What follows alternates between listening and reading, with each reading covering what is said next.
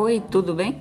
Estou aqui hoje para falar com você sobre a consulta farmacêutica. Bom, você deve estar se perguntando, mas existe isso? Consulta? Não seria sempre com um médico ou especialista? Pois é, a boa notícia é que existe sim, mas com uma diferença. A consulta feita por um farmacêutico serve para prevenir doenças e não para diagnosticar. Diagnóstico é com o médico mesmo, ou seja, a consulta farmacêutica é usada para monitorar tratamentos, avaliar possíveis eventos adversos, sugerir novas condutas ao médico do paciente e até mesmo para ligar um sinal de alerta para a necessidade de procurar um especialista para fechar o diagnóstico de alguma doença pré-existente.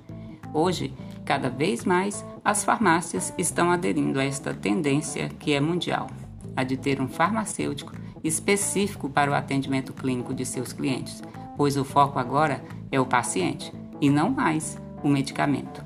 O farmacêutico já está deixando para trás aquele triste hábito de ser apenas entregador de caixinhas. Hoje, ele deve ser visto pela ótica da filosofia do cuidado, que busca o bem-estar das pessoas, a promoção da saúde e o uso racional do medicamento.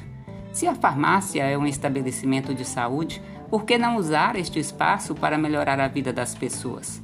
Aí você se pergunta: e pode? É legal fazer consulta na farmácia? Sim, pode e é legal.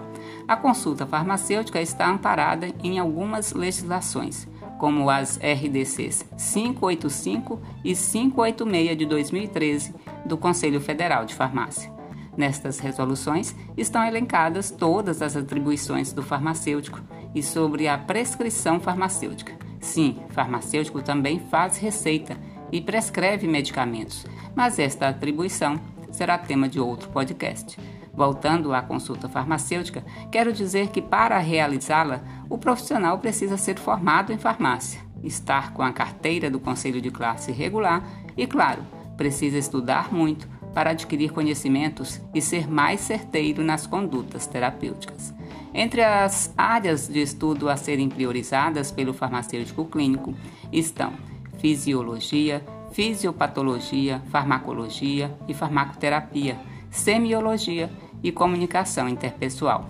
É isso. Espero ter plantado uma sementinha e quero que essa semente cresça e floresça, pois o mundo precisa de mais profissionais que cuidem das pessoas, que promovam bem-estar e contribuam com uma vida melhor para todos. Até o próximo episódio. Ah, no Instagram eu me chamo Alma Farmacêutica. Um grande abraço.